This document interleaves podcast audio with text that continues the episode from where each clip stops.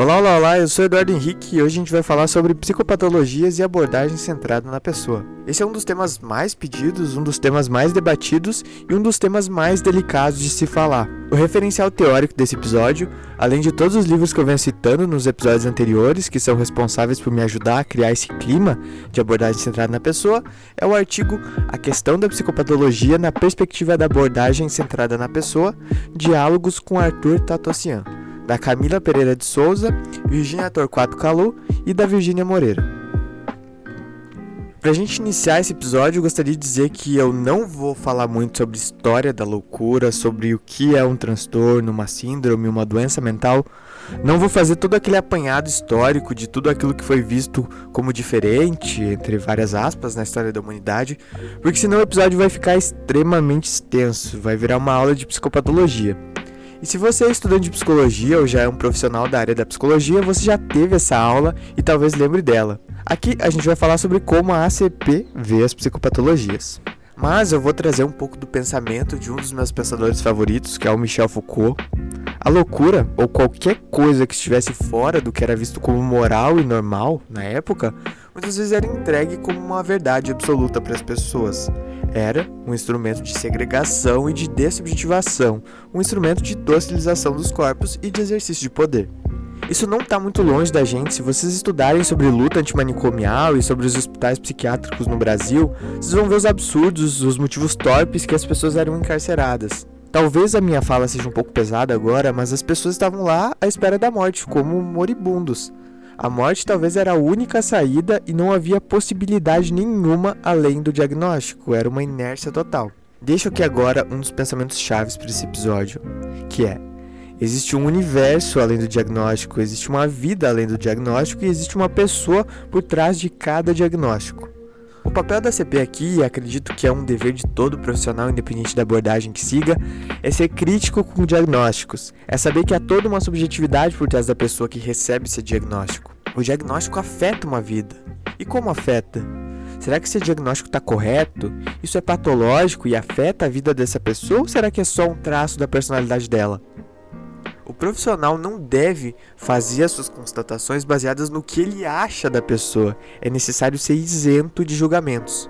Eu posso atender um cliente que tem uma construção de vida, uma moralidade, uma maneira de viver a vida muito diferente da minha, que tenha crenças diferentes, valores diferentes, mas isso não torna o comportamento dela normal ou anormal simplesmente por ser diferente do meu.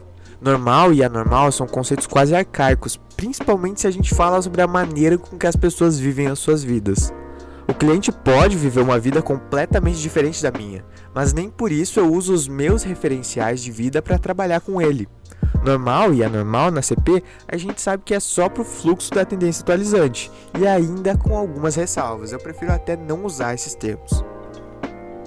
O Rogers era extremamente crítico com diagnósticos e ele nunca se preocupou em fazer um estudo extremamente aprofundado sobre transtornos mentais ou um manual de psicopatologias, como o livro do Paulo da Galarrondo, né, Psicopatologia e Semiologia dos Transtornos Mentais, ou um manual de como trabalhar com transtornos específicos ou com casos específicos, que acredito que a terapia cognitivo comportamental tem alguns vários, salvo engano, e pessoas da TCC me corrijam se eu estou errado. O Rogers fez pesquisas e estudos com as pessoas esquizofrênicas para testar se as atitudes facilitadoras, empatia, congruência consideração positiva incondicional poderiam auxiliar no tratamento desses pacientes.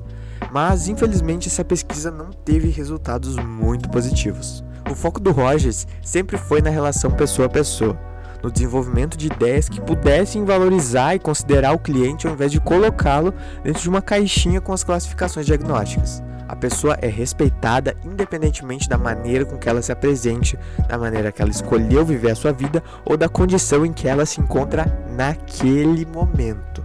Ele preferiu se abster de criar e utilizar categorias diagnósticas, mas com o desenvolvimento da CP ele acabou não conseguindo escapar dessas questões. E hoje é extremamente necessário ter conhecimento das psicopatologias, não dá para fugir de estudar isso, até para, como eu citei antes, sermos extremamente críticos, para não resumir ninguém ao diagnóstico, para conseguirmos ajudar os nossos clientes a ver a vida além desse diagnóstico, para que o diagnóstico não os tire sua potencialidade, mas que eles consigam ver o que está além daquele diagnóstico, todas as possibilidades além desse diagnóstico. E o Rogers também não trabalhou em hospitais psiquiátricos, ele teve muito pouco contato com pessoas com transtornos muito graves. Existe um livro chamado The Martin Buber Carl Rogers Dialogue, que não tem tradução para o português e acho que nem se encontra mais, além do PDF, que são diálogos do Rogers com o Martin Buber, o famoso filósofo existencialista lá da relação eu, tu, eu, isso. Em determinado momento desse diálogo a gente encontra o seguinte comentário do Rogers.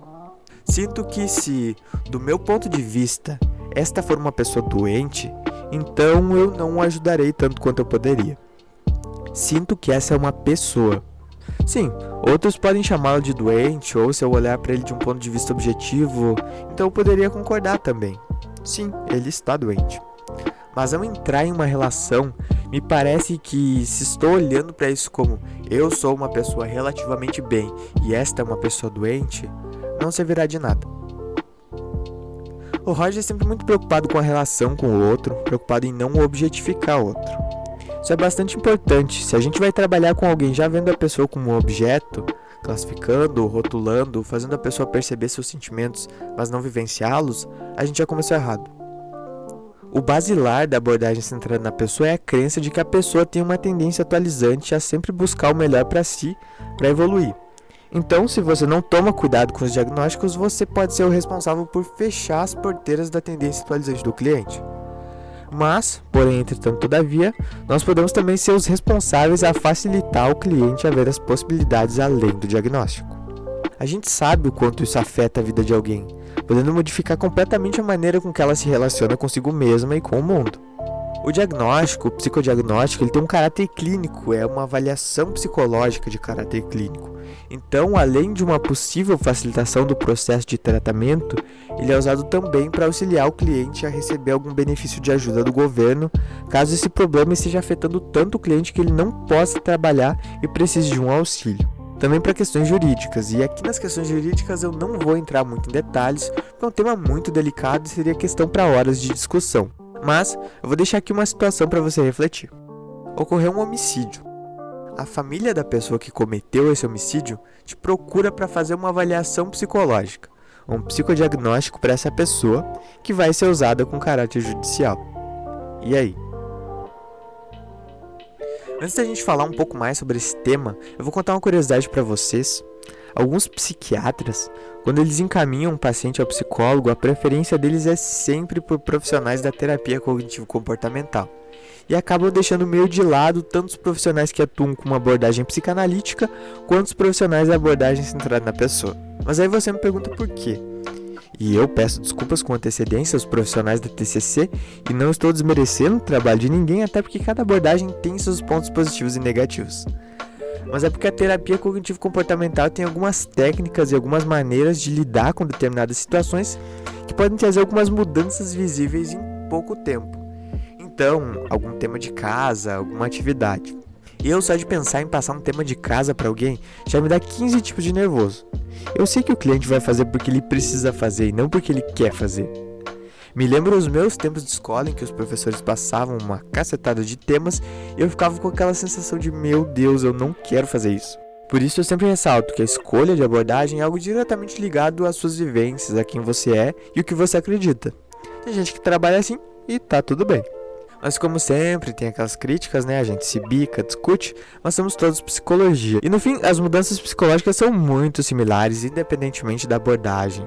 E a crítica é: a longo prazo, talvez essas mudanças da TCC com as técnicas talvez desapareçam porque não se foi explorado o âmago, não se foi a fundo junto com o cliente investigar o porquê de tudo aquilo está acontecendo. E a CP faz isso, ela vai fundo e quem vai guiando é o cliente. E ponto para os nossos colegas psicanalistas também que vão muito, mas muito fundo mesmo, né? Vão lá no inconsciente, vão longe. O Rogers foi de uma importância incomensurável para a psicologia, por mais que ele não receba os devidos méritos, infelizmente. E curiosidade, esse podcast foi criado exatamente para a gente dar mais visibilidade para o Rogers, para levar o Rogers de novo para a galera, para dentro das universidades, para movimentar, para os debates, para incentivar as pessoas a lerem Rogers, lerem os outros autores da CP, conversarem com pessoas da CP e sobre a CP, para a gente construir juntos coisas novas. E eu já recebi algumas imagens de que tem gente divulgando podcast dentro das universidades do Brasil inteiro passando nas aulas, sugerindo. E isso é muito bonito, porque foi uma ideia despretensiosa que eu tive enquanto estava tomando banho, lavando meu cabelinho. Pensei que tá um podcast para falar sobre Rogers. E olha as proporções que está tomando. Tem gente ouvindo no Brasil inteiro. Enfim, essa mudança de ao invés de se focar no problema, se centrar na pessoa, foi revolucionário. Ele quebrou esse molde, essa relação objetal do terapeuta médico com o cliente paciente. Mas aqui a gente tem uma crítica ao Rogers. Assim, não é uma crítica, mas é um complemento. Acho que o Rogers ficaria bem feliz com o que eu vou falar agora, porque ele não queria de maneira alguma que as ideias dele fossem dogmas rígidos a serem seguidos estritamente. Então, é um complemento. Em casos muito graves de desordem, patologia, muito graves mesmo, talvez apenas a relação não seja o suficiente. Talvez você precise de um acompanhamento como psiquiatra, fármacos, e aqui a gente entraria também naquela questão da medicalização da vida, que eu também sou contrário, mas ressalto, casos graves. Isso não invalida a abordagem centrada na pessoa, mas se soma a ela, porque a terapia vai ser parte importante do tratamento, mas não vai ser a única parte do tratamento vai trabalhar em rede. Seria muita prepotência nossa, a gente precisa reconhecer isso. Acreditar que a terapia, sozinha, única e exclusivamente solitária, resolveria todos os problemas. Seria muito bom se fosse assim, obviamente mas não é. Em muitos casos, a psicoterapia precisa trabalhar junto com a psiquiatria, em muitos casos também com a assistência social. Com a assistência social é importantíssimo, já que em certos casos, de que vai adiantar mudar a pessoa, facilitar para que ela reconheça certos problemas, sentimentos, se o ambiente dela vai continuar exatamente o mesmo, com violência, agressão psicológica, fome. Então, é muito, mas muito, mas muito necessário ser humilde. Você precisa reconhecer até onde dá para ir, até onde não dá, onde você vai precisar de uma ajuda, onde os outros vão precisar da sua ajuda. A humildade é a melhor das virtudes para o trabalho. Show prepotência. Esses episódios, todos do podcast até agora, eles não são um fim. Esses assuntos não se encerram aqui. Talvez no futuro eu refaça esses episódios com novas colocações. A gente vai debater mais sobre esses temas. Então, se você sentiu falta de algum tópico, pode ficar bem tranquilo que a gente vai voltar nele em algum momento. Para finalizar, o que a gente leva disso? O que a gente concilia de ACP e psicopatologias e diagnósticos. Primeiramente, diagnósticos, quando a gente recebe um cliente com diagnóstico, é muito interessante a gente confrontar, ser crítico. E aqui eu não estou dizendo para você falar para o cliente, olha só, isso aqui está errado, ó, erradíssimo, muito errado. Mas é você olhar além daquele papel.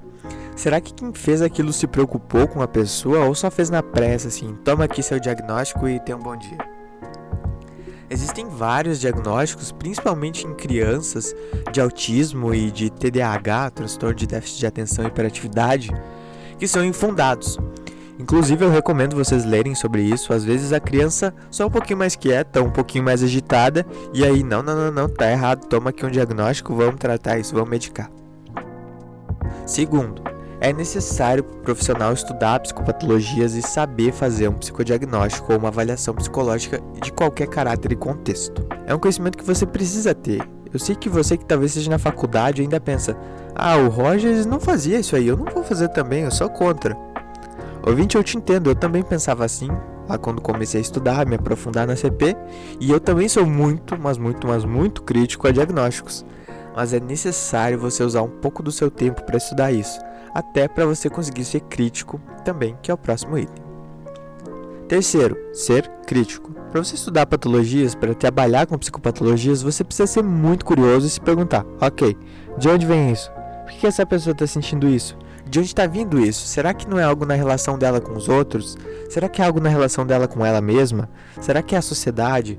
Será que trabalhando esse sinal, esse sintoma, a gente descobre de onde ele está vindo? Talvez a gente não precise usar de medicação.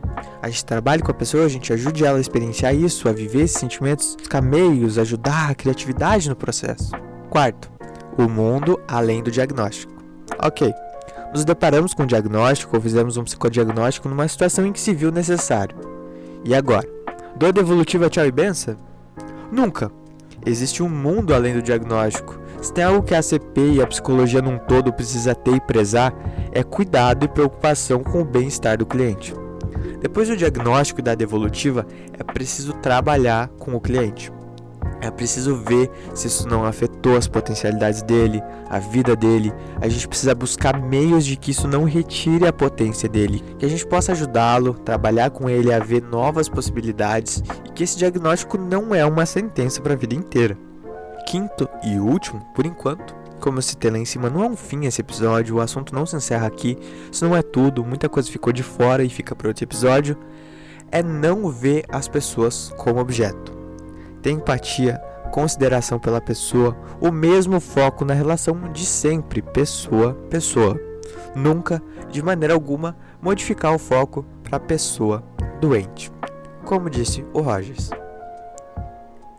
Esse é o episódio de hoje, o mais delicado de todos, e eu acho que não ficou completo, mas acho que por enquanto é isso aí. Por isso, vou bater na tecla, tá faltando muita coisa. Mas futuramente esse tema vai voltar, vai ser abordado e precisa ser abordado muitas vezes. Mas espero que tenha sido uma boa introdução para vocês pesquisarem mais. Sigam o podcast no Instagram, arroba podcast centrado na pessoa. Mandem feedbacks, dúvidas, sugestões, comentários, postem o que vocês estão ouvindo, compartilhem com alguém que você sabe que tem interesse na CP, mas não sabe por onde começar, que acho que vai ser de boa ajuda. Lembrem sempre, esse podcast é de pessoa para pessoa, nós construímos isso juntos. Fiquem bem e a gente se vê no próximo episódio.